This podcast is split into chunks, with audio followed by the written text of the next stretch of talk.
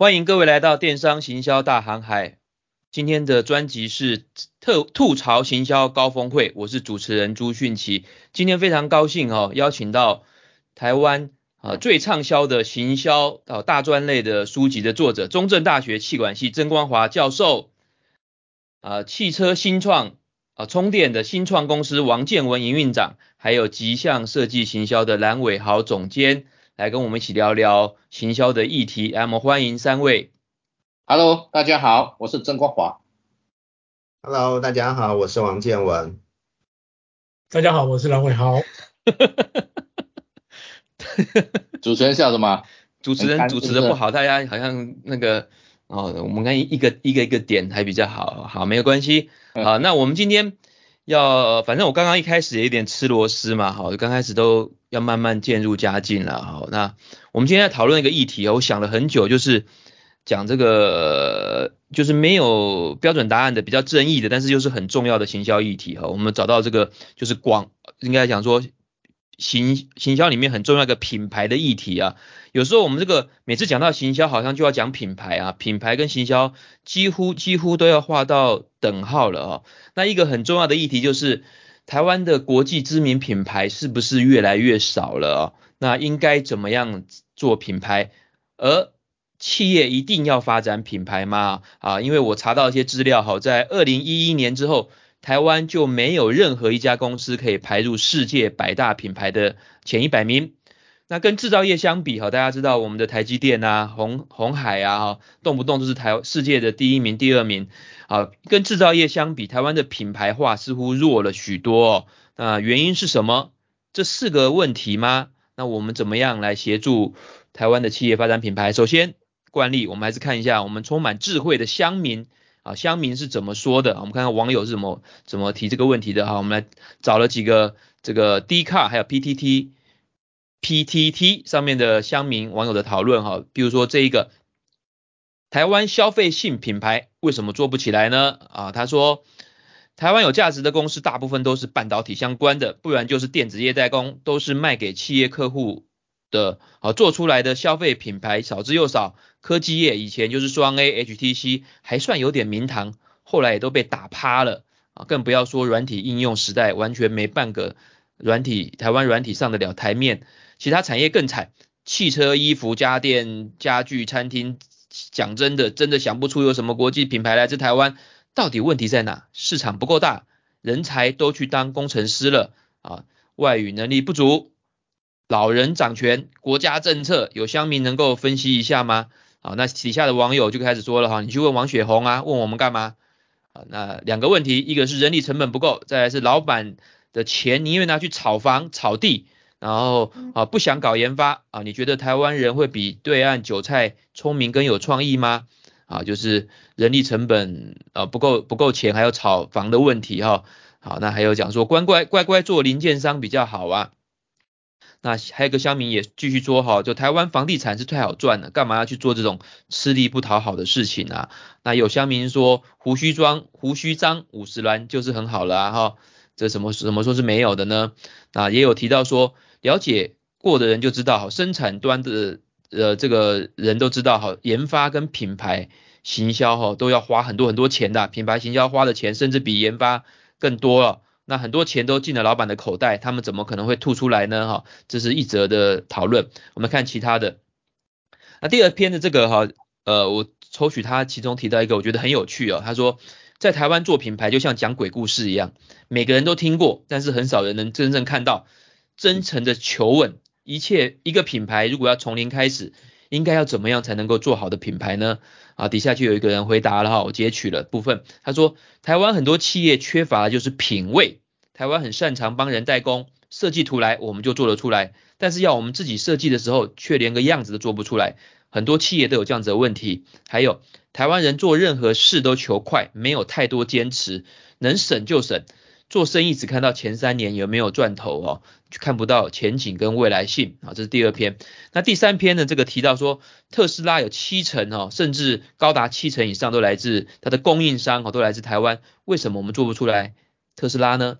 好，那下面一则提到哦，过去台湾是世界有名的代工王国，现在五十年都过去了，我们仍然在帮先进国家做他们不想做的事，从压榨本国人变成压榨东南亚移工，或是整组搬劳动力更成本更低的国家去了哈。除了金融保险之外，台湾各大产业龙头几乎都是以代工为主，为什么我们没有走，始终走不出这个模式？有没有什么八卦可以讨论？乡民底下就回答啦，台积电不就是超级品牌吗？好，那也有人说我们执政者眼光非常短浅，所谓产业升级都是屁话，执政者不管蓝或绿啊。那还有一个很有趣的哈，那我们当教授的要听到，你怎么不去问台湾的商学院怎么都这么废啊？嗯 嗯好，然后下面乡友乡民又说了哈，快乐炒房，快乐代工炒房稳稳赚多好，好，那也有个提的还蛮好的观点，他说郭董代工带到这么大哈，那买下品牌夏普，对不对？你做品牌还不是赔钱，最后被我们买了也不错啊哈，好，那有人提到从政治面来看哈，刚好裴洛西来台嘛啊。那个美国爸爸只准你做代工，你就只能做代工。之前日本太求敌了哈，所以被教训了哈。大陆这几年也不听话，美国又开始对付他哈啊啊，所以台湾哈，那他说台湾 HTC 都倒了，台积电变到前十，你没有必要再推吹品牌这件事情了嘛哈。所以这个观点也不错的啊。所以啊，我们再看呃这个哈是反论的哈，他说好代工为什么要转成坏品牌？好，能够在研发、制造、品牌行销的这个赛道当中，掌握不同的能力，哈，只要能够成长赚钱，哦，在价值链中有自己的地位，不要去盲目的转型，其实好好的做代工也是不错的，哈。那我们上面念了这么多的这些乡民非常有智慧，哈，非常有洞见的这些看法，我们接下来就要请请教三位专家，哈，从你们的观点来看的话。到底台湾的品牌到底是不是一个问题？那问题在哪里？好，应该要怎么做？我们分两阶段，哈，两阶段。第一阶段我们来谈谈就是品牌的基本概念，哈，就是大家应该常常听到品牌在台湾的这个企业界当中常常在谈，哈，在挂在口中的，政府也有很多辅导的专案。那到底品牌的意义是什么？你有没有常常听到一些呃误解的地方啊？我不晓得哪一位，我们是不是先请这个？代理商哈最懂品牌，可以号称就是靠帮人家做品牌赚钱的开始啊啊，就是哎有没有踩到什么痛点？觉得我讲的不对的哈，这个代理商应该很了解品牌。我们蓝蓝总监蓝蓝蓝教头 来发表一点意见。我觉得我觉得我现在不是很确定的问题，不过我就是我自己是觉得台湾要大声一点哦，伟豪那个你。靠近一点还是怎么样？大声一点，因为你收音。我觉得台湾的品牌还是很多的哈，嗯、只是说我们一般在讲到所谓的品牌的时候，其实大家脑子里会想到的都是那些 Apple、嗯、Nike 超大型的，对麦当劳人们的生活还有价值观造成非常呃底层的，甚至对对这种人的三观有影响的。这些品牌，我们才把它当做是品牌的东西。嗯嗯嗯嗯。我觉得台湾目前来说，的确是缺少到这种程度的品牌。其实我们有一个非常强的品牌，其实有类似这样的能力，其实是捷安特。啊，只是这几年大家不太提起捷安特了。但是捷安特本身从产品开始到它，其实在我小时候，它有一个。slogan 我到现在其实还是很记得的，叫做无限延伸你的世界。那其实他把脚踏车跟呃就是消消费者的 value 的东西其实结合的很好，嗯，只是在这几年在台湾来说，它并没有，或者是说在大规模的呃消费者的沟通的 campaign 里面，它没有很用力的去做这件事情。所以其实，在台湾来说，我觉得我们是。缺乏这种非常极大型的对消费者的生活跟价值观有影响力的品牌，这个我是同意的。对，但是你说台湾完全没有品牌吗？我其实不觉得。特别是这几年的文创来说，其实有非常多非常有活力的小型的，包括美感的品牌也都在成立。他们其实是在成长的过程当中。哦，这个是我对于呃。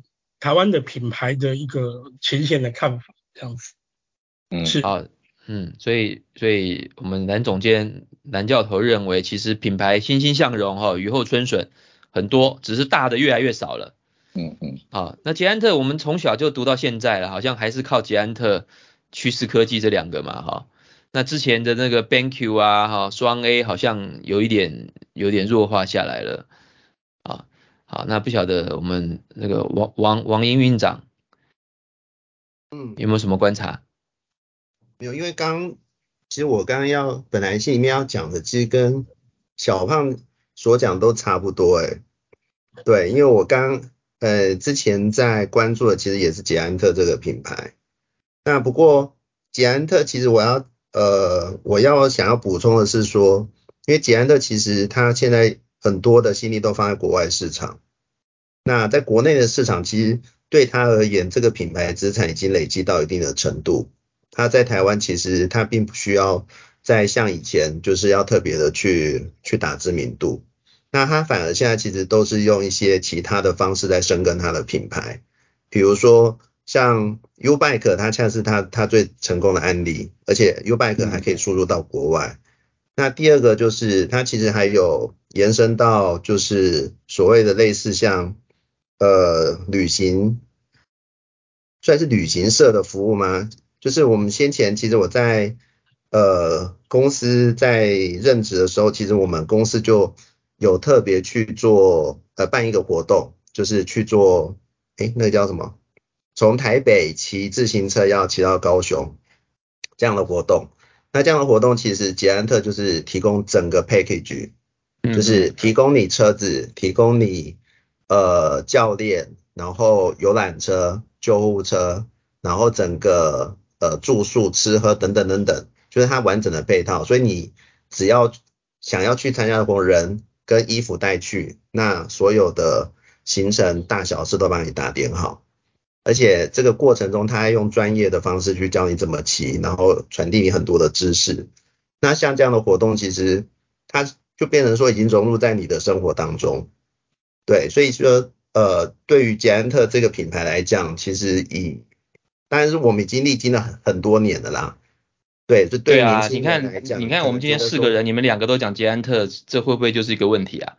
会不会应该一讲，每个人都提出三五个都不一样的？我也会才会欣欣向荣，我也会讲捷安特。可是曾老师也在讲捷安特，不会吧？提供的理由会，我提供的理由可能跟你们。因为教科书都写捷安特，所以大家都讲捷安特。啊，我倒会从别的面向去谈啊，这个待会或许可以再谈。啊，呃，我们讲到比较呃深入的时候，啊，对吧？轮到我讲吗？还是怎么样？不好意思，王建文，建文，建文，啊，没有，我是说像这个品牌的部分，其实就是就捷安特的话，大概是呃，其实它已经有累积到很多的品牌资产。那我目前所观察的确也是跟刚刚小胖的那个说法是一样，就是我们现在台湾有很多的新兴品牌都会去走文创或是那个文青的路线。而且这里面都带有很丰富、很丰沛的创意在里面，然后把我们台湾很多的在地文化，或是台湾的一些一些特色都融合在里面。只不过因为目前都还很小众，那这个小众的这个部分要怎么去走出去？其实我觉得这之后我们可以去去认真探讨的。好好哦好，那我们请我们曾教授，我我也我也赞同啊，我也赞同说其实。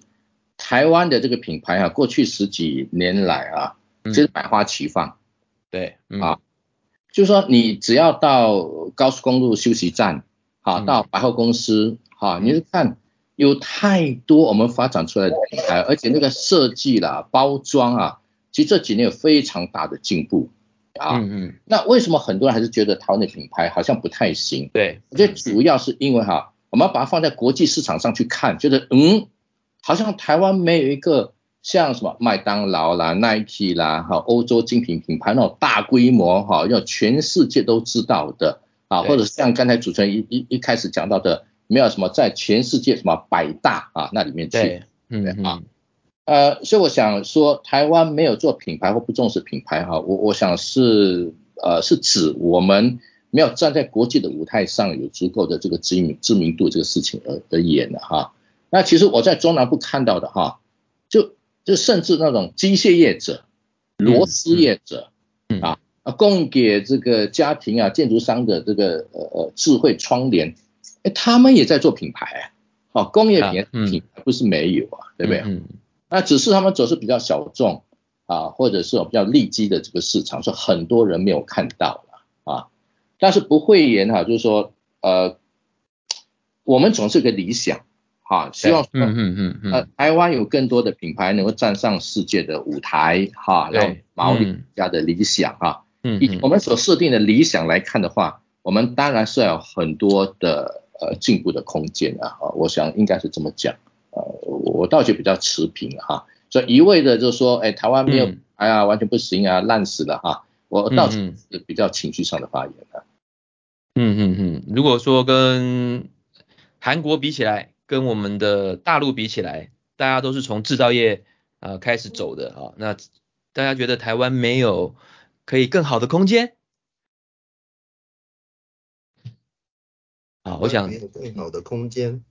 台湾有很，就是像呃我我我接刚刚老师讲的话，嗯、其实呃如果你呃也跟刚刚小胖一开始讲有关，因为我们现在在看到底是看从哪个角度去看有没有。成功品牌或者说品牌能不能走出去？像我举举个小例子好了。好，嗯，水果，台湾的水果算很有名吧？但台湾的水果，比如对大陆来讲，对日本来讲，或是对韩国来讲，我们有些水果其实它就是有品牌的。比如说那个台东的凤梨世家，或是什么样的芒果，那个其实呃通常都是把好的品质我们都都外销。然后比较一般的，我们就留在国内。那它能够去外销，其实它就是带有品牌。那这个外销，呃，能够去外销到其他的国家，当然有政府的协助，那但是也有业者自己的努力。那可是呢，对我们自己民众来讲，其实我也不知道这个特别有有跑去外销，然后有这样的品牌。所以其实我觉得是看从哪个角度去看，嗯、然后资讯从哪里而来。这个这个我我。跟大家分享一下哈，就是呃，因为工作关系，我们接触到很多台湾的厂商哈，我们也特别辅导台湾厂商到东南亚、到大陆去发展。好，那很多厂商他的制造能力哈，那也非常有钱哈。好，那他们常常在做品牌，他们认为的品牌就是设计一个 logo，嗯，然后取个名字，嗯，啊，然后比如说呃，我们最近就是有做很多的审查嘛哈。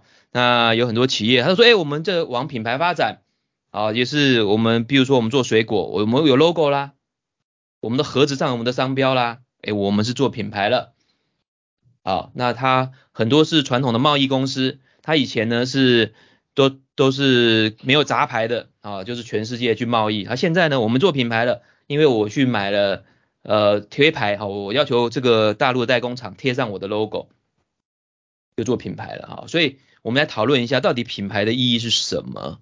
嗯啊，那这样子也算是品牌，不能说它错。嗯啊，那呃，从我们的观点来说，我们当然是希望所谓的品牌溢价更高嘛，然后它有筑起这个护城河嘛。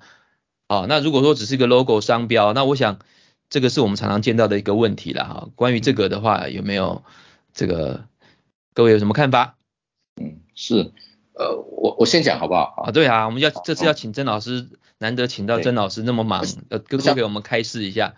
呃，不敢啊，我我想任何的概念哈，它其实都有所谓的深度的问题。嗯嗯。啊，就我们不能用一个呃二分法说他有做或他没有做，对不对？哈、嗯，任何事情有一个深度问题啊，所以我我觉得很多人觉得台湾品牌做的不好哈，除了刚才讲的没有站在世界的舞台。发亮之外呢，另外一个事情啊，就是说这个品牌它对人的生活、人的思想、价值等等，所造成那个渗透跟影响力的力道如何？嗯嗯，那这个就是跟深度有关啊。那呃，你你你刚才你提到说，很多公司它就弄个 logo 啦，名称就说在做品牌，它其实是一个皮毛的一个阶段，对哈。啊，也是，也也就是把它当成就是一个符号。那其实我我们从品牌的操作啊，或者在学理上去看它的定义是品牌啊，它其实是将符号个性化的一个过程。那不只是将符号个性化，还要进一步去让他的目标市场人格化的一个过程，啊，就是我这个符号要让它有个个性，然后进一步让他的目标市场，因为有这个品牌之后呢，他的人格是感觉好像境界上有所提升，啊，我变成一个不太一样的人，啊，有买东西跟没买这个东西，这个品牌会造成我这个这个人对我的感觉，别人看我的感觉，或者我对我生活的观感。我的未来，我的自己，他是一个进入到一个不一样的境界，对吧？哈，嗯，对我我拿的包包跟没有拿着 LV 包包，我的感觉就不一样。穿这个有品牌的西装出去，跟没有穿这个品牌的西装出去，哎，在那个场合某个场合，我就感觉就不太一样。对对，嗯嗯。所以所以品牌它其实是一种渗透到人的生活价值观、未来整整整整个什么。我我们讲什么心理学里面的什么嗯啊的那个系统里面的一个过程，对啊，那我想这个对台湾的厂商来讲是非常大的挑战，非常大的挑战。嗯，我我们习惯做死的东西，嗯。啊，工厂里面做产品，对，啊，你怎么把工厂里面那个产品死的东西，然后贴上那个牌子之后，有了牌子之后，让它变成是一个活的东西，有生命力的东西，嗯嗯。那那那就不一样了，对不对哈？所以我我记得我大学的时候看教科书哈，那个是美国的教科书，嗯嗯，那美国的教科书都都英文嘛哈，但是我永远记得里面有一句中文啊，不晓得为什么跑出那个中文，我不知道哈，嗯，他说在工厂里面我们制造化妆品，在市场我们销售希望，嗯，对哈。所以这个简单的一句话就告诉我们啊，原来品牌是销售希望的，它不是化妆品啊。嗯嗯。我我我我想怎么去把这个符号个性化，把目标市场人格化把，这个过程给做好，对习惯做工厂的嗯嗯台湾的企业来讲，很大的挑战。对，所以老师说的，我总结稍微总结一下，就是说品牌是越来越多，大家有这个意识，但是做的相对是比较浅的。好能够做到像 Nike 啦、麦当劳、星巴克这种赋予高的品牌溢价，还有一种品牌个性特性，呈现出高资产的这个深度的是相对是比较少的，是不是？好，这个我就想到，举例来说，像我之前因为要推广台湾的产业嘛，有一阵子我在研究台湾的纺纺织业，好，那台湾你想到不管是 Nike 啦，哈，怎么 Adidas 啊，还有这些，甚至现在的 Lululemon。都是台湾在代工的，但是你看这几年台湾的可以说是成衣品牌，几乎几乎比过去更少啊。自从 Uniqlo，自从 Zara，啊，现在连大陆的 Shein 都都可以透过电商来了。那台湾台湾还有什么成衣品牌啊？你的你能大家能提得到吗？一个纺织大国啊，涅特，One Boy，一个男孩，冲锋衣那个吗？对啊。东风衣对哦，那个啊、哦，对对，我想是从这个观点啦，就是说做一个识别是可以，但是一个纺织大国，什么好像在成衣的表现不但没有发扬，就是到国际上，好像比过去十几二十年甚至还没有。好、哦，如果跟大陆比起来啦，因为大陆有相当多过去代工也是台湾过去开工厂代工的嘛，那他们现在。啊，做出了一些品牌到全世界去去发展。好，所以这个我们回过来这个意义就是品牌的意义是什么？好，就是它的精髓该怎么做？好，那我要点名了哈，这个蓝教头，你们常常在帮人家做品牌，你应该有观察到一些观察到一些台湾的这个优缺点吧？哈。嗯，我自己是觉得说，就像刚才提到的一些国际性的品牌来说，他们都可以有一个。很深刻的故事。刚才刚才老师讲的是在于说，我使用一个产品，对于我在购买的同时，不只是产品的本身，而是能够对我的生活增加一些价值，或是符号，或者是人的生活上面的一个提升。那像这几年来说，我做很多的是在体验行销的部分。那我觉得在呃，其实现在的品牌更需要有一个故事。或者是说他能够想象的是一个体验的东西，那就如同刚刚我突然大叫的 One Boy 来说好了，虽然还蛮多人 讨厌他最近这种大量轰炸式的的名人还有 YouTuber 的推荐方式。可是我觉得在第一步上面来说，他已经把这个名字用狂轰滥炸的方式让大家记得我觉得在接下来更多的就是这种使用的情境跟故事的东西，就像呃非常多年前的福特广告，那个时候的。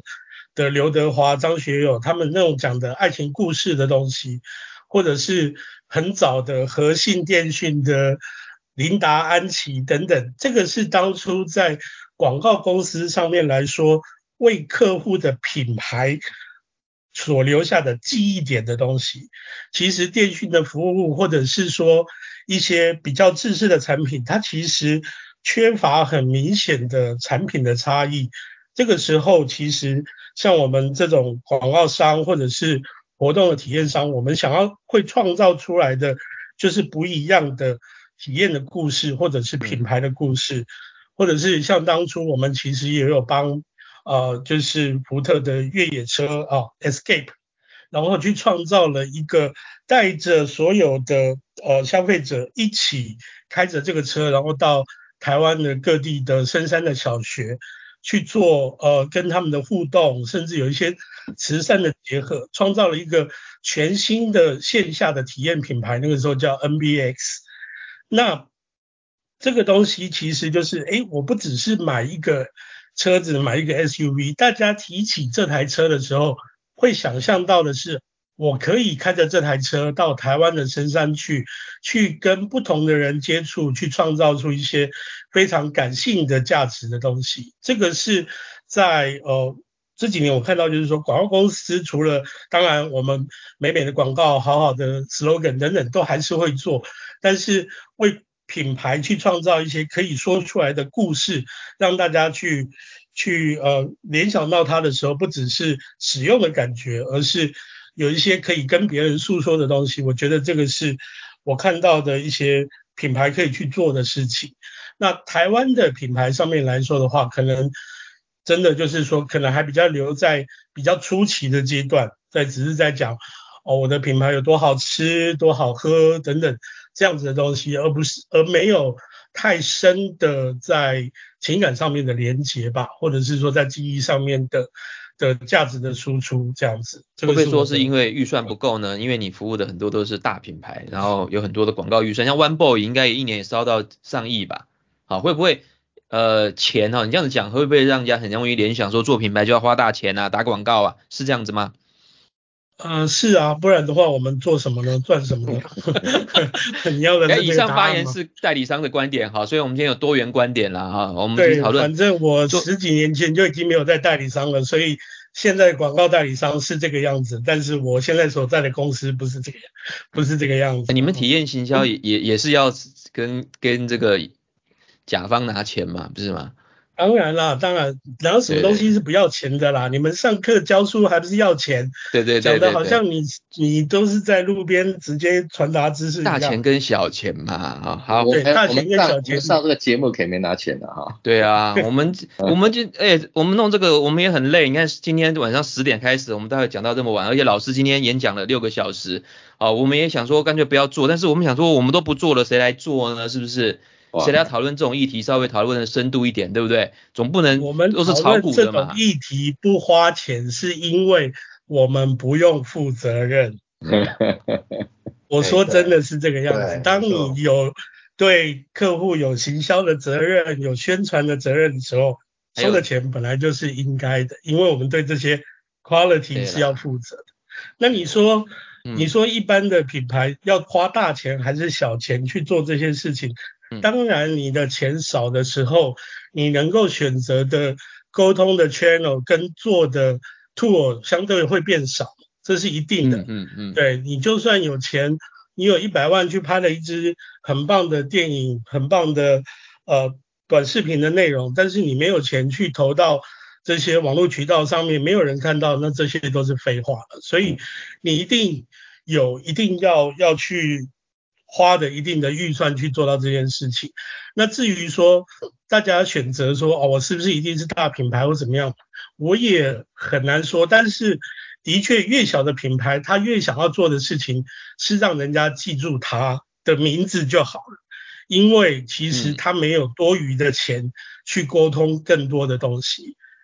那就像现在在路上，对不对？你要把一个妹的时候，你不可能一开始就过去跟他说我念了多少书啊什么之类的。嗯，嗯。你最后做的事情是拿出你的手机说可不可以加一个 line，对不对？这就是他最想要做的行销的动作，跟你产生连结这件事情就好了。我之后跟你连结上了，我再来讲我的故事。这个是我的资产嘛，我只能做到这样的事情，很抱歉，但是事实是这样。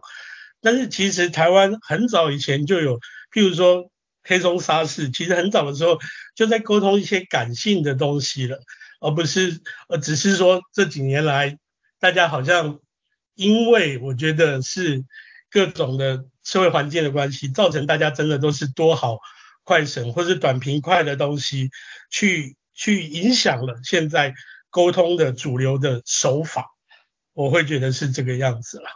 对，这个是我的看法。嗯、那至于钱多钱少，真的是看你要全部用在一个地方，还是你要细水长流，什么长尾效应、红海、蓝海这些观念都可以是用到在广告投放或者是行销预算上面的的安排的手法。这每一家都有他自己的目的的不同，而有不同的做法的。这个这个我觉得完全对对没有必要，所以当然当然当然钱多预算多又有更更多选择可以工具可以选择去做了哈，那当然这也是我们想要效法的这个国际大品牌。不过就是我两件事情啊，就是说我因为我们台湾还是中小微企业比较多哈，那现在我们的 TA 我想应该也大品牌是比较少了，好像大品牌因为他们的专业知识已经很丰富了哈，那我们很多听众可能是。呃，一些比较小型的哈，它可能预算是相对比较少，或者是新创公司。那另外就是在电子商务的时代，它可能预算不用过去那么多哈。以前可能做这个电视广告没有个几百万，大概是很难有效果。但是它现在透过脸书，透过呃网站，它其实小小的预算就可以开始做，所以它那个做的方式。跟这个哲学可能又不太一样哈，又有很多这种所谓的病毒行销或者是呃这个演算法的这些助帮助之下哈，透过一些这个 earn media 哈，就是这个赚来的媒体这个部分哈。好，刚刚刚刚小胖讲到，我还就听到另外一个关键字，我也很想聊，就是品牌故事。那现在很多公司都会弄个品牌故事，但是我有时候看到，我不知道那各位的感觉是什么，我就说，我看完之后我说你这个在写什么啊？真的还是假的，对不对？不是，不是真的假的。我说这关我什么事？关我啥事啊？嗯哼。然后或者是很多现在演讲论坛，很多人的自我介绍都会写什么我吃碗阳春面，什么从小什么什么什么，然后怎么样怎么，我就说，哎，跟你的演讲讲题完全没有什么关系，关系自我介绍。嗯。就是品牌故事哈，到底重不重要？应该怎么写？还是要去硬掰嘛？哈，这个其实跟要怎么做品牌也有相关啊。这个我提的一个一个疑问啊，关于。关于这个哈，不晓得好，刚才还有我们刚刚讨论的呃这这个议题哈，如何这如何做哈，两两呃三位还有没有什么看法？老师有没有想到什么？嗯，我我这么讲啊，就是说品牌故事当然是这几年很夯的题目，但是在讲故事之前，有一个事情要先把它给决定下来啊，就是啊、呃，我叫意义的诠释啊，意义的诠释。OK，比比方说。我上课常问同学嘛，哎，这个品牌，嗯，你觉得呃怎么样啊？他说很好，我说很好，就好像我问你住哪里，跟住地球没有两样嘛。你跟我讲你住地球没有意义嘛？所以这很好什么意思？他说啊，哎，带来幸福，好，那我就问你所谓带来幸福是什么意思？多讲一点啊。就你你发现说哈，五个人可能有五种不同诠释幸福的意义。那到底你这个品牌选择哪一种？你你懂意思吧？哈，就是说，嗯，我们经常会用一些好听的形容词，幸福啦、成就感啦、美好的生活、什么美丽境界哈。但是在这个漂亮的名词底下，到底你赋予它一个怎么样的内涵、生命力？而且它是可以怎么样？它是可以让你这个公司的这个组织啊文化去认可的，而且让市场可以认可的。里面认可，外面认可之后，它可以带领公司的很多的决策走上一大段的日子的啊，那个概念。哎，这个是很难的事情哎，啊，就我看到什么，我看到有有有些公司他自己没什么主见啊，他这个模糊概念出来的，嗯嗯然后请了 A 公司啊 A 广告公司代理商帮他操作个几年，过了几年换另外一个广告公司又另外一套说法，所以他就在一个不清不楚的诠释定义当中，每隔几年好像就有点不太一样的形象出来，所以累积个十年二十年下来，他什么都不是，那就很糟了啊！所以我我常讲说，搞品牌的公司，他要有一定的想法，要有定见。啊，当然你你可以跟广告公司呃合作，看怎么把你这个定见把它给做得更细致、更深入。但你不能说每隔几年只要换一个代理商，然后一一样的故事进来，你反而把自己给给搞垮了啊。当然我我我我也认同有些有些公司换来换去，最后抓到一家代理公司之后呢，从此爆红，然后就用那个方式哈、走上一大段很长的路，是有这种案例是没有错的，对不对啊？所以故事重要。但之前一定要把那个深度的意义把它给诠释出来，那这个事情也真的很难哈。你只要看台湾的电影、美国的电影、日本电影、韩国电影就知道哈。就我们对很多的概念的那个诠释，总是觉得说好像抓到什么，又好像没有抓到那种那种心里面没有抓到很细腻的这个地方。可是你发现，哎，日本哈这几年的韩国。啊，它它可以让你就是很揪心，让你很难忘，让你很想说，对不对哈？所以所以所以那个就是你对诠释意义的诠释有没有抓准那个焦点，然后再用故事的包装很多的方面啊，把它给建立起来了。这是很难的事情，对台湾人来讲。对老师讲的品牌故事是指品牌的个性吗？还是说它的？品牌介绍的时候讲的自己的我我我是这么定义哈、啊，故事它是其实是有有场景、有人物、有对话啊，甚至有舞蹈、灯光、音乐啊，就像一部电影一样啊。可是就算你拍部电影，你你这个电影要传达出什么呃意义出来？这个意义是跟其他的电影、其他品牌不一样的，那个事情要抓好，抓好之后呢，你才安排角色、对话、场景等等的。嗯嗯，啊，是这样子。各位各位有想到什么非常经典的品牌故事吗？品牌的故事，品牌故，其实我本来本来没有想要提，但是还是提好了。但是你在想要提啊？你休息很久啦，营运长。称称不上经称不上经典啊，但是已经曾经是成功，但是现在变失败了。就是汽车品牌 啊，纳智捷。哎呀，好。嗯，没有，因为你讲品，因为品牌故事，坦白，呃，这四个字其实顾名思义，其实就是这个这个题目是可以谈的啊，那就好啦。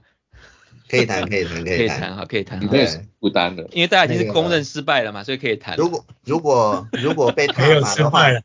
不能讲人家失败了哈，我觉得这个东西起起落落了哈，我们我们还是客观一点讲哈，起起落落了哈。对，嗯嗯对。然后万一我真的被乡民踏反的话，代表的现在那个这个节目以那个知名度会代表是挺高的。对啊，不是从三亿走到国际五十年吗？我刚刚才查资料，特意没有念出来的。这个你现在讲的也是品牌故事的一部分啊。对啊对啊对啊，激起这个爱国心啊，对不对？我我其实还是给很高的评价，因为他算蛮有勇气的啊，就是至少敢去走这条路。对，好，来你的 comment。是品牌故事其实就是顾名思义就是呃这品牌是怎么诞生的，为什么要做嘛哈，有什么特别？老师也许可以开一个如何写品牌故事的课啦哈，我觉得曾教授可以开一个这个帮很多品牌修一修他的故事。好，那当初那自己其实也是从品牌故事这个当做是一个出发点，去诉求说，呃，原来的原来的玉龙是要替华人装上那个装上轮子，嗯嗯，那呃诉求本土品牌在台湾可以有一个华人的那个自创品牌，对，所以品牌故事就很容易的从这个诉求点开始，那再加上说，嗯、呃，就是这个品牌名称叫纳智捷。对啊，为什么？英文，然后英文叫 Luxury，然后 Luxury 其实是从 Luxury 跟呃 Genius 这两个英文字去合起来的，那所以也去呃就是点出它的定位，就是要豪华，然后也要有智慧，所以就中文名称就叫纳智捷。嗯，不错啊，蛮蛮漂亮的。那也因为是这样子，所以它的整个。车子的产品的定位，那就必须要有足够的产品力去支撑它。所以其实，在一开始产品出来，哎，品牌先出来，然后产品上市，然后一开始有很好的口碑，因为出来的车子是一台呃 U7，就是一台 SUV 的大车，嗯哼，那里面的造型也很漂亮。那像刚刚有最一开始提到，就是设计要有品味嘛，对不对？那台车子也的确是很有品味。嗯嗯。那车子里面的那个配备或者是功能也都很先进，那都很符合它的品牌定位。嗯、那这样的成功的经呃算是成绩也延续了至少两三年有，那后续也推出了一些车子，嗯、可是。到了近几年，其实它就就渐渐的不行了嘛，甚至嗯对，甚至现在只剩一台那个一台产品。那其实最主要刚刚就讲到，就是如果说要很重视品味，那这个品味要能够延续的最重要的一个支撑点其实是品质。如果你光有品味，但是你品质却不到位的话，品质跟不上，所以你觉得品质是纳智捷的一个主要一个很问题，很大的致命伤。对，对整个定位沟通是没问题，但是品质是问题。是因为你的定位上如果很清楚，大家对它的认知是是清晰的，期待也是在那个地方。但是如果品质不到位，嗯、自然你的那个叫什么失落感，或是或是或是。呃，就是你的期望值就会就会落差很大。那如果这个落差很大，你又没有很能够有很快速的去对应，或是说没有一个很明确的一个解决方案，那这个就会是一个负循环，就是使用者的口碑，然后市场的反应，那最后都会反映在实际的销售上。那所以最重最重要的是，谈为什么品质会不好吗？诶哇，这个再谈下去还蛮深的诶。简单的讲就是，嗯，呃，技术力上其实是是不够的，因为我们有很多的关键的技术跟理论，其实并不是掌握在自己手上。好，嗯嗯嗯。那回到连接到你刚刚其实呃，乡民还是你刚刚有提到说，特斯拉百分之七八十的零件都台湾制造嘛？嗯嗯嗯。所以其实我们在台湾，呃，就是。做单一的零件的能力很强，可以专精到一定的程度，嗯，然后整合能力差，没办法整合。你答呃，你讲没错，就是我们的整合能力其实可能是不到位的。特斯拉可以，可是其实那时候的裕隆集团却却没有办法做到那样的程度，所以很多的关键零件虽然是来自于其他人，但是我如果说我们整合的好，其实品质还可以做掌控。那这个其实我觉得是是最关键的。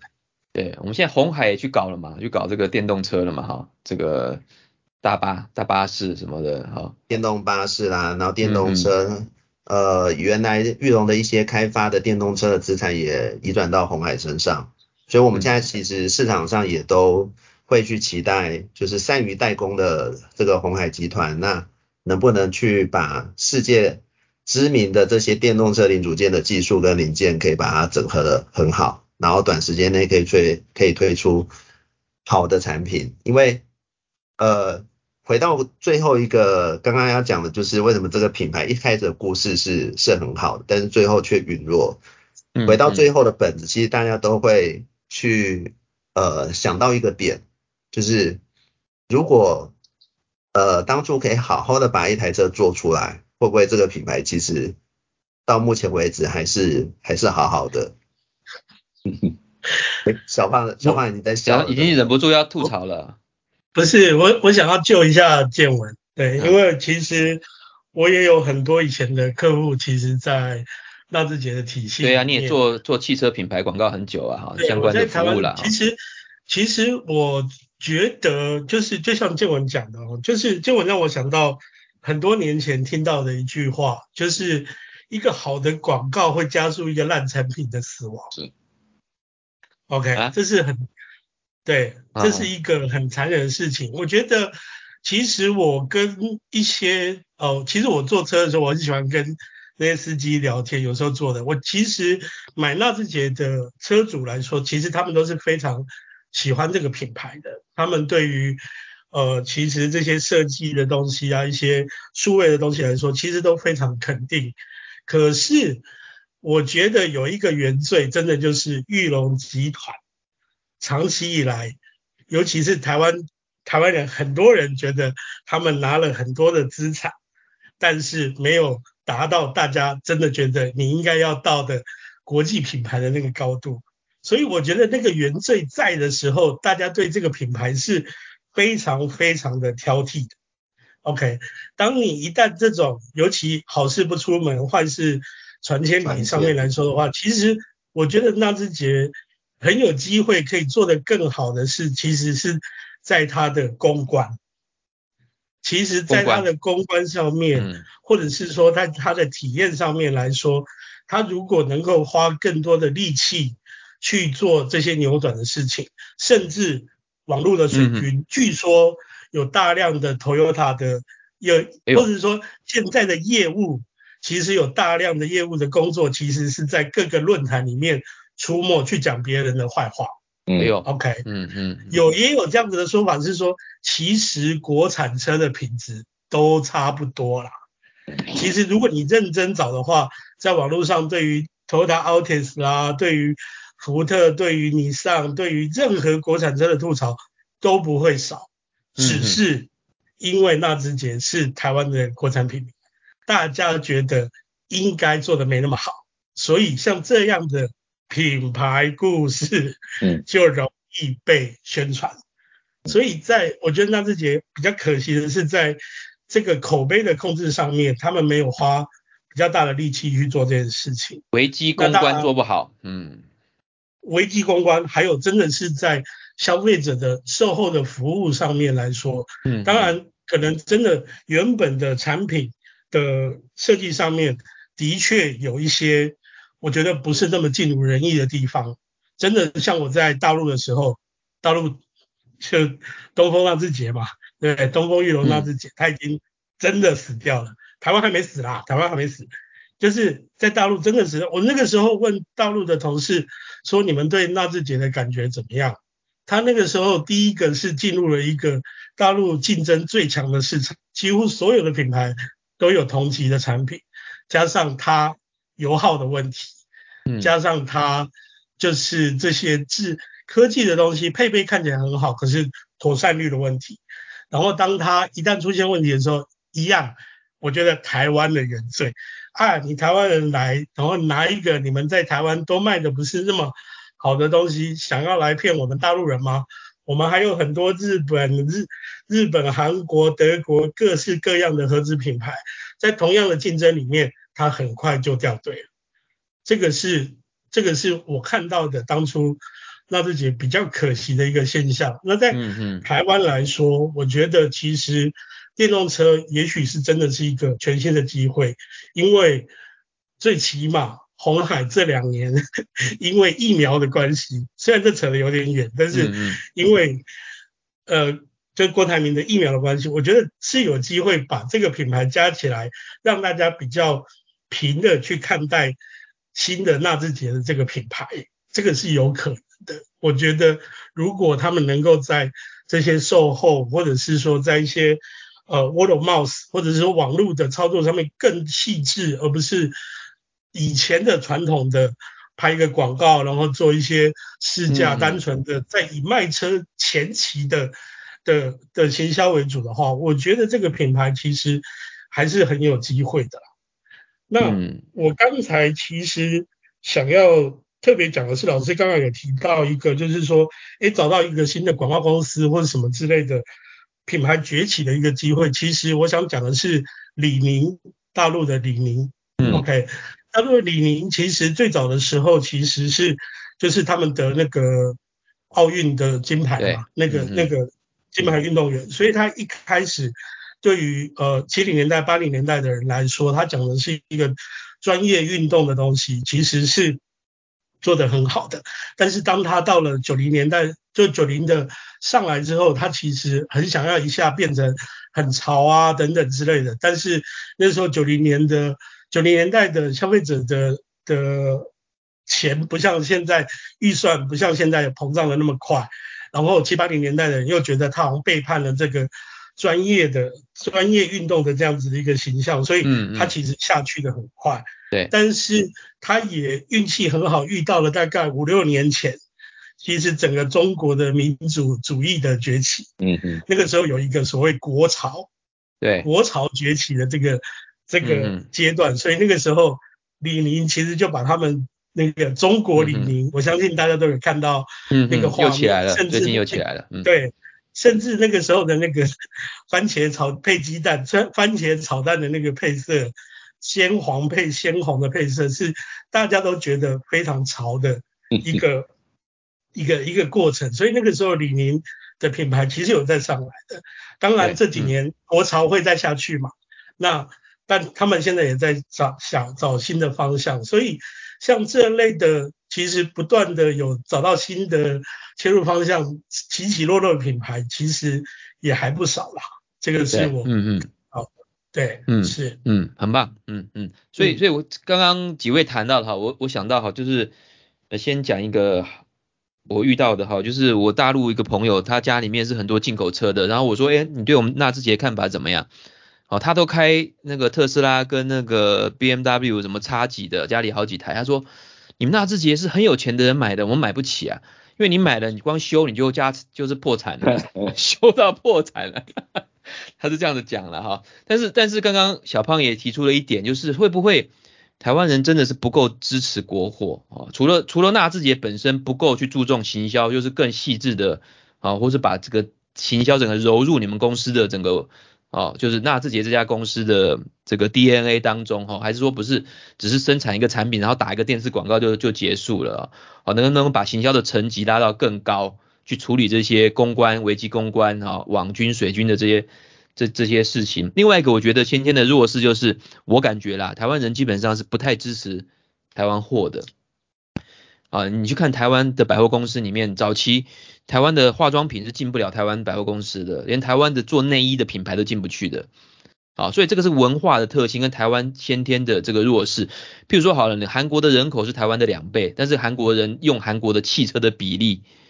啊，你去看，你去韩国你就知道了，好，他们的这个啊，这个现代啦，好这些车，啊，所以那大陆也是，大陆刚开始发展汽车的时候，呃，他们都是要支持国货嘛，哈，对不对？是，那是不是台湾人因为先天的文化当中，基本上就不够支持，或者讲更直白一点，就瞧不起台湾的这些品牌，啊，所以造成我们市场已经不够大了，又不够支持，就像小胖说的，就是日本的就是好。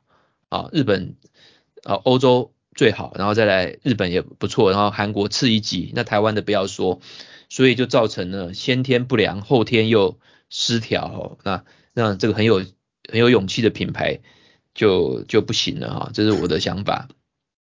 曾老师有没有什么观察？呃，是啦，我我我想。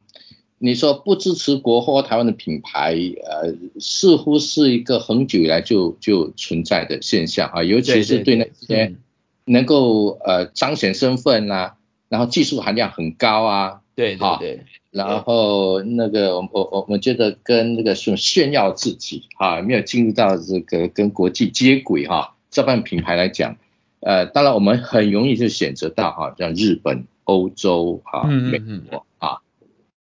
但但是呢，对一些比较跟生活比较密切结合的，倒是比较没有这个现象了。好，我想这样分开来看的话，倒是比较呃呃持平一点啊。生活相关的老师是指什么？是不是？什么？我我说跟生活相关指的是哪些？不，我们吃喝玩乐啊，很多啊。啊，不，你要吃水饺的就要买台湾的吧，你不会去买美国水饺吧？对。美国人不做水饺啊。对了，我是举个例子 啊。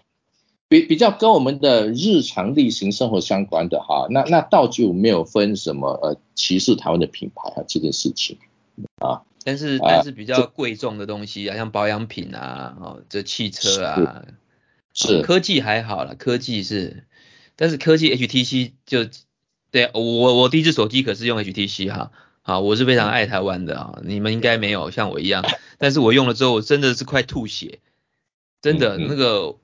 是，客服做的非常差，呃、品质也做的真的是，好，所以我后来就真的真的是不行哈，所以这个也是我后来要要带到的议题，就是这个品牌如果要从台湾这个土地长出来的话，是不是有一点先天的这个消费的行为或文化，造成它的这个阻力或助力的部分？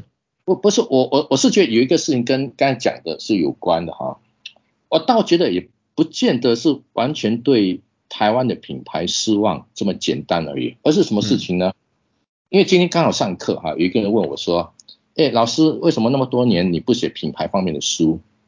我告诉他什么哈？品牌的书要写好哈，要面面俱到，要照顾到的面向实在是太多太多了，那很可怕的一个事情嘛哈。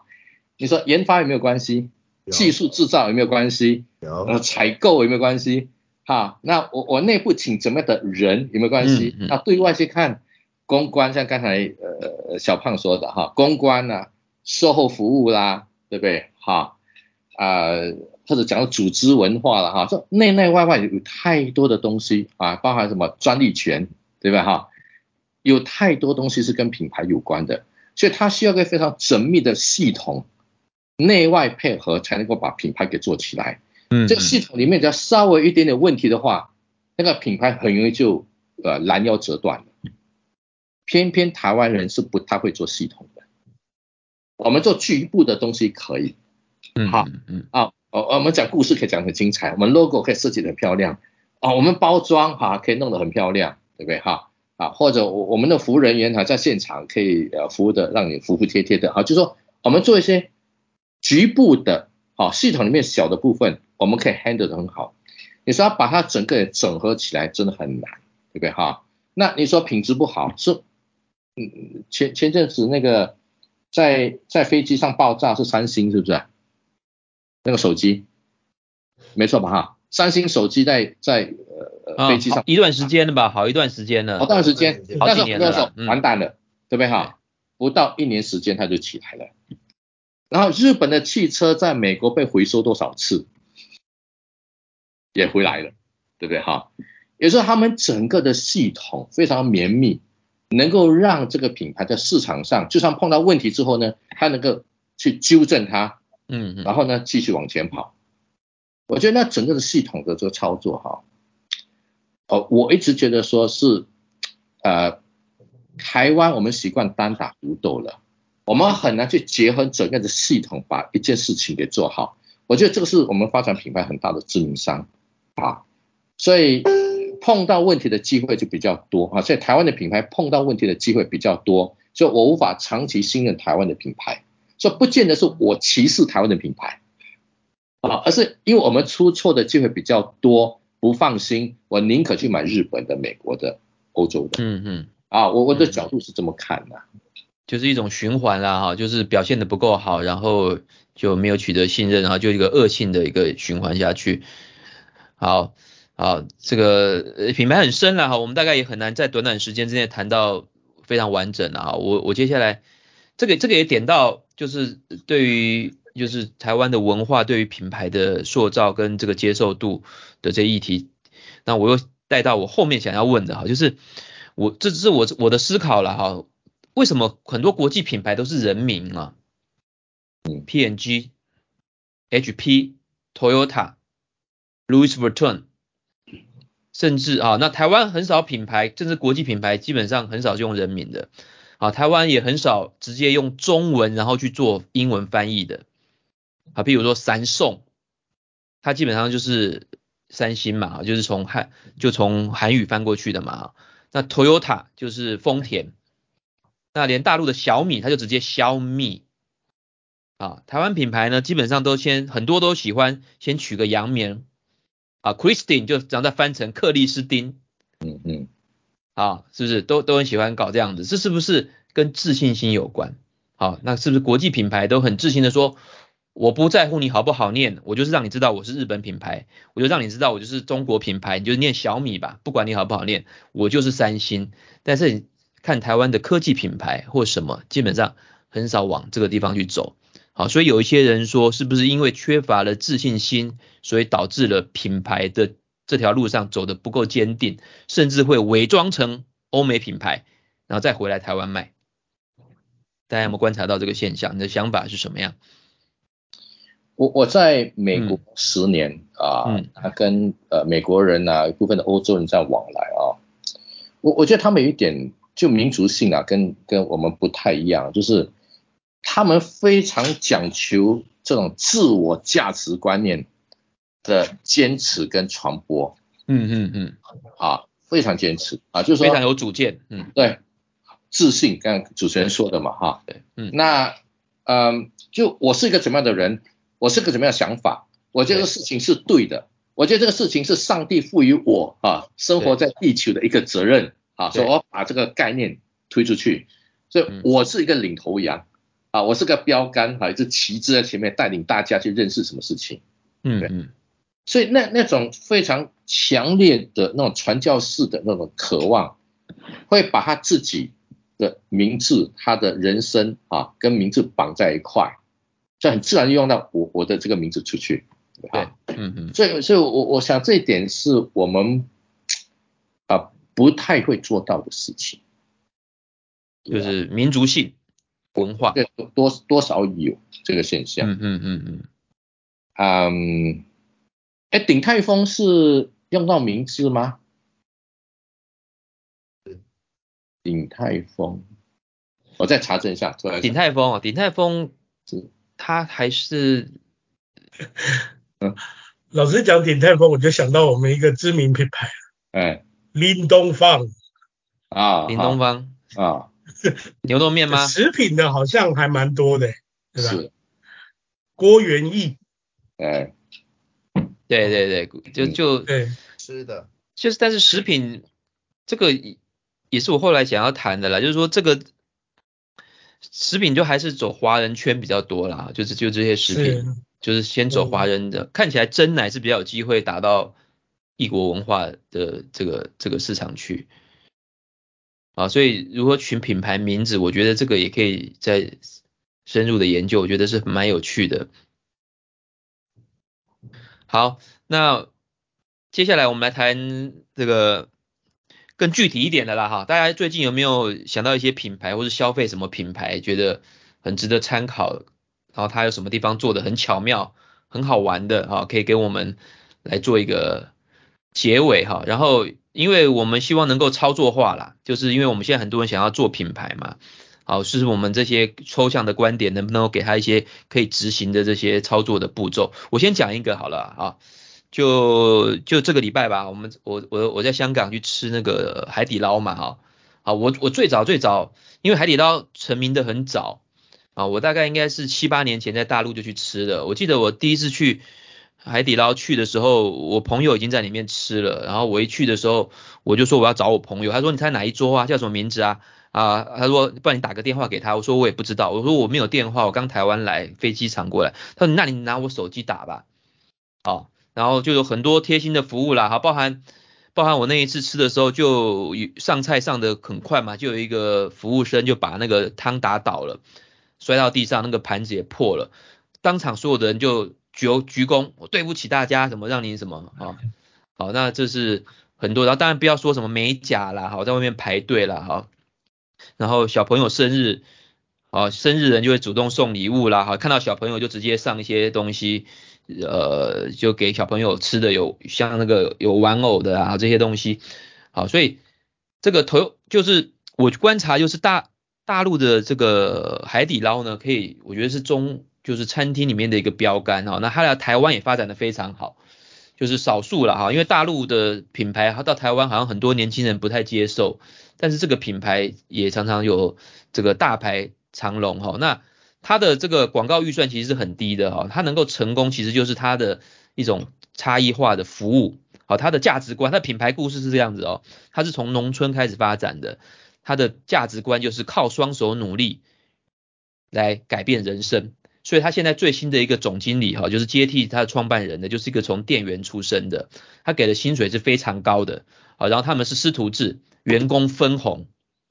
啊，他们的店长好可以抽成的哈，一代店、二代店，然后它里面有什么变脸啊、表演啊哈，啊，那我这个礼拜看到比较特别是它一个机器人上菜，啊，他现在上那个肉是机器人跑出来哈，然后到你的桌旁边，然后菜就来了哈，所以像这个一点一滴的这些设计，然后可以让火锅标准化啊。那现在是应该是餐厅中中文就是中华系列系统餐厅里面开店最多的，市值曾经到三四千亿人那个港币了啊。所以我觉得这个品牌是蛮有趣的，很好玩啊。大家去了之后，他的印象是非常深刻。那有趣的是，大家想不出来海底捞好吃的是什么？对。好吃的是什么？最大是它最大的卖点就是让你感觉很肉麻啊，对，好到让你很肉麻就是它的卖点。对对，那也有人说它是过度服务啦，哈，是啊，肉麻过度服务哈，所以这个我觉得是好玩的哈。那像亚洲上上寿司啊，我觉得也是好玩嘛哈，现在是那个可以扭蛋旋转那个也很好玩嘛哈。另外我还想到像那个新加坡的美珍香，我觉得新加坡就很会做品牌，很厉害的啊。像这个 Ocean 西 Ocean 的这个按摩器，我想做肉干可以做到这种连锁，然后还还有一家 TWG 茶叶，哦哦，那是新加坡的、啊，新加坡的。啊，我我是说、哦哦，对，新加坡我觉得在 marketing 这一块，我觉得是非常非常非常纯熟，我觉得值得台湾学习的啦。谁说市场小就做不好品牌嘛？哦，新加坡我觉得非常非常在行，尤其是每次看新加坡电影的时候，都会有美珍香在里面置入置入行销。好、哦，真的很厉害。好，这边是好，请各位再带给我们。好，所以我刚刚讲的就是说，不一定要，如果预算不够的话，不一定要花很多钱去打这种广告。好，在很多你的本身的设计当中，就有一些差异化。所以品牌对我来讲，它也许不是一个表象的 logo，或者是这些呃虚实的广告，而是你的行销定位是不是精准，有没有差异化。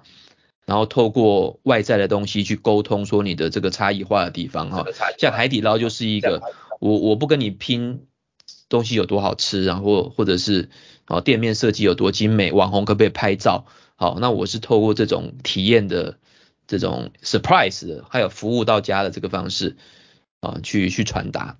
好，老师要不要先讲？啊，嗯。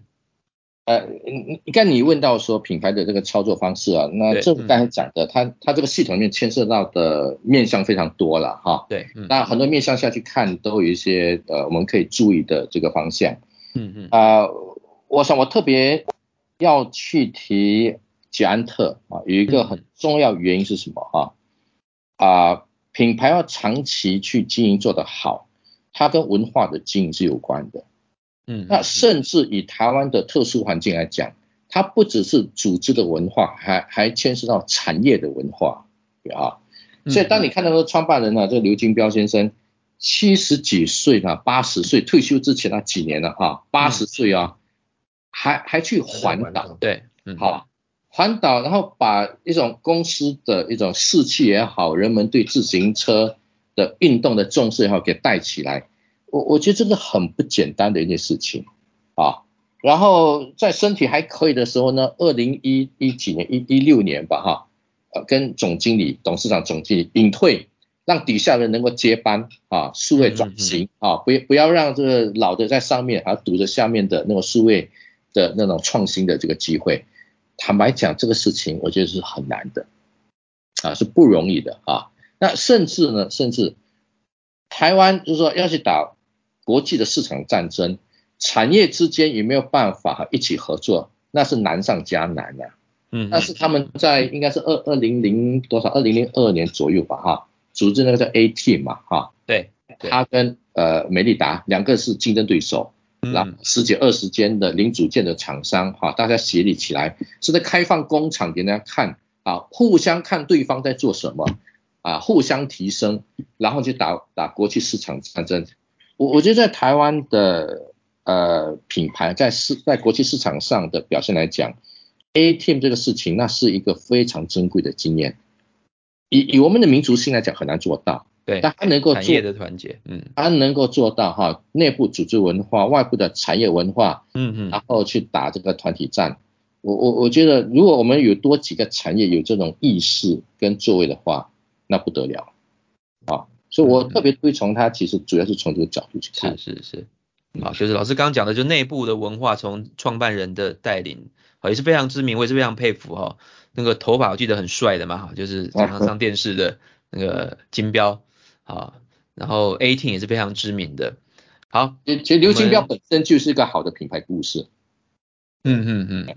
的确啊，好，好，我们蓝教头跟王营院长有没有一些好玩的、有代表性的、值得我们学习的品牌？不要再捷安特了哈，来一点 surprise 哈。有没有真奶啊？什么老虎糖啊？我在香港这个地方，哇，到处都是台湾真奶啊。但是，但是我讲一个很好玩，就是，哇，你知道台湾这边的台湾料理代表是什么？就是肉燥饭。人家就是日本料理，吃一餐三千块台币，旁边韩国菜吃一餐两千块台币，然后再来就是台湾肉燥饭，台湾干拌面。嗯，就是在餐饮这一块，好像台湾就真的。就是那个价值感好像很难讲到这个代表性啊，也许我们哪一集再来谈餐饮，台湾品牌餐饮好，这个又是另外一个故事了哈。好，从泰国菜如何透过所谓的 Thailand Kitchen 去全世界发扬光大，那台湾餐饮那个时候我们在推广这个台湾产业的时候，就一直找不到台湾的主打到底是在哪里，总不能每天都吃炸鸡排嘛哈，然后咸酥鸡啊，珍奶一个也贵不到哪里去哈，还是说这也不是个问题啊？不好意思，我又岔题了哈，还有趣的品牌哈。那个蓝总监跟这个营运长两位产业界的，给我们一点学界的一点刺激吧。你如果品牌呃生活上现在其实比较会看到或者是会体验到，其实路易莎。路易莎啊。路易莎在台湾就是近几年其实就特别的不得了。嗯嗯。就是。像以前在中国是有一个，就是会击败那个星巴克的一个叫瑞幸吧，哎，但是他后来买了财，嗯，后来有财务危机嘛。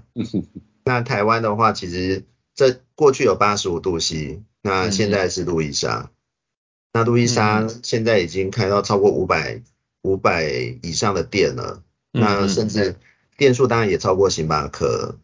那我们对于星巴克本来就是已经有既定的品牌的认知，就是很高档、很有品味的一个可以喝咖啡的一个空间。那现在其实路易莎其实某种程度，其实我现在也很爱去路易莎，就是看到的视觉，然后坐在里面的感觉其实不输不输星巴克。那重点是它的 CP 值很高，嗯，就是其实它比星巴克还便宜。那早餐又好吃，嗯，它的餐点又好吃。嗯、那当然，其实已经有很多的媒体去报道说它的关键成功因素有哪些啊？嗯，是哪些？那我现在比如说便宜，这有哪些吗？嗯，就是呃，CP 值，CP 值高，然后那个呃中央厨房的整个设计其实是让那个很多的店就是推出的餐点是标准化而且是好吃。嗯嗯嗯。那整个，然后又加盟，用加盟制度让别人来分摊经营成本，这也是一个很好的策略。这这一定是必然的。对，那整个视觉的空间就像我刚刚所提到的，就是让人家会觉得很舒服。里面的什么插座啦，就是你会坐在那边要要插那个手机啦，或者是 notebook，然后那个座椅也很舒适等等。那这个其实。对于现在整个生活形态的一些转变来讲，就是刚好都是符合我们现在的。所以，所以你去是为了营救一杯咖啡，还是要一个空间？空间。哎，同时，同时都有。想要在一个很舒服的空间，那也许是听音乐，或是办公，喝着咖啡，或者喝着奶茶。对。然后有时候肚子饿，还有好吃的餐点。所以，我觉得有有时候我觉得它可能是定位，就是它是经营一个空间的啦，哈，咖啡主题的空间。对，但是我也很想要同时提到说，像同样的条件，现在的便利商店也在走这个路线。对，但是你有很大的不一样的是什么？那个便利商店非常的明亮，即使它已经空出很多的空间，然后也提供相对的，就是我刚刚提到那些条件，它就是非常的明亮。太亮了，对，然后再气氛不好。来，哎，呃，看你觉得是什么，然后来来往往的人很频繁，所以如果你是需要一个很舒适，嗯、然后有点安静，虽然很多人都在那边聊天讲话，可是那个氛围就是不一样。嗯嗯嗯嗯。那便利商店目前有这样的转变，其实也是蛮值得注意的。我我能不能打岔一下哈？可以啊，可以啊，欢迎欢迎。验啊，我觉得星巴克。感觉了哈，进去呢就是文青，那有一点也有一点小沉重的文青，好像还必须有戴一点点面具的文青。去路易莎呢，也是文青，但在路易莎里面的文青感觉就比较轻松自在一点。都都是学生在读书，不是吗？路易莎很多店都是不太一样啊。你你你进到星巴克，你的行为的的密码，就感觉到就是要那个样子，做那个样子出来。去我都会假装很有气质啊，去这边做的好像很有气质。去路易莎肩膀比较放松一点，啊，做的时候可以随意一点。好，我我觉得那个体验上是不太一样的哦。穿拖鞋就可以轻松去了啦，不要这么大的压力。哎，拖鞋短裤就可以去。那是八十五度 C 啦。不不，或许我们将来可以谈哈，台台湾的咖啡产业啊、哦，真的是很厉害。能国际化吗？百百家。我记得我记得我去马来西亚的时候，那个马来西亚的专家跟我说，台湾的咖啡别来了，我们从那个殖民时代就喝咖啡，你们那个跟我们这个差远了。你看我们咖啡店里面还做中餐，做的又好吃。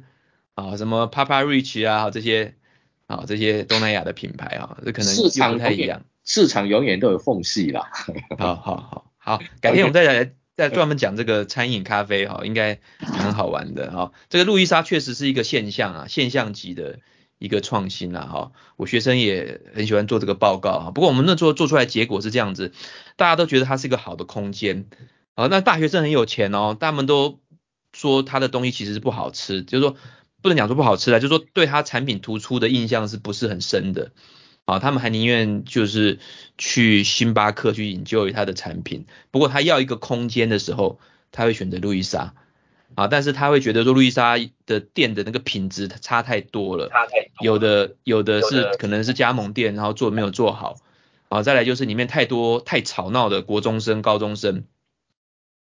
啊，所以各有他的这个。强强优劣势吧，哈，啊，不过它确实是一个平民化、CP 值高的一个现象级的咖啡店，哦，也很不错，看到有这样子的竞争品牌出现。好，蓝教头来帮我们结尾一下，有没有什么 surprise 的品牌？呃，这个品牌我目前还没有用过，哦，那但是是我最近其实还蛮在在观察的一个品牌，因为我自己本身很喜欢买手机，我几乎是、啊。手机啊，我很喜欢买手机，我几乎是两年会买三只手机的人。三只，对，各个品牌都买，差不多有新的。对，所以像你刚才说买 HTC，你买过多普达吗？听过了，我知道啊，多普达就是 HTC 的前身。啊，多普达就是 HTC 的前身，是做 Windows Phone 的，它是其实很早的时候很好用的的智慧型的手机。那我想要分享的是，最近有一个手机叫做 Nothing Phone，Nothing，Nothing，Nothing Phone，它是今年六月才刚开始做一个呃上市的。它他们第一批的手机的做法是在国外的一个叫做 StarX 的网站上面，它不是对外销售，它是在上面让大家用 bidding 的方式来来来去买。OK，就是大家自己出价，然后最贵的好像就是当反正我看到的的文件是说大概已经卖到三四千块美金这样子的东西。那第一个是是说他要改变，他是对标那个 Apple 啦，哈，大家都是对对标 iPhone 的一个手机，这是第一个。第二个是他。它整个在设计上面，它整个背盖是透明的，OK，它的它的 UI，它的那个整个设计感跟现在的 Android Phone 或者是质感上面，的确它其实有像 iPhone 对齐的这样子的一个能力，这个是很有趣的一个设定很高级的品牌。第三，它的 base 在英国，因为我们都知道，以 smartphone 来说的话，几乎都是就是在亚洲跟美国了。OK，那欧洲其实你看，像以前什么阿尔卡特啊、诺基亚什么之类的，早就都死光光了。嗯，那他是现在作为是在 base 在伦敦，然后以欧洲手机为为和为出发点这样子的一个一个新的一个品牌。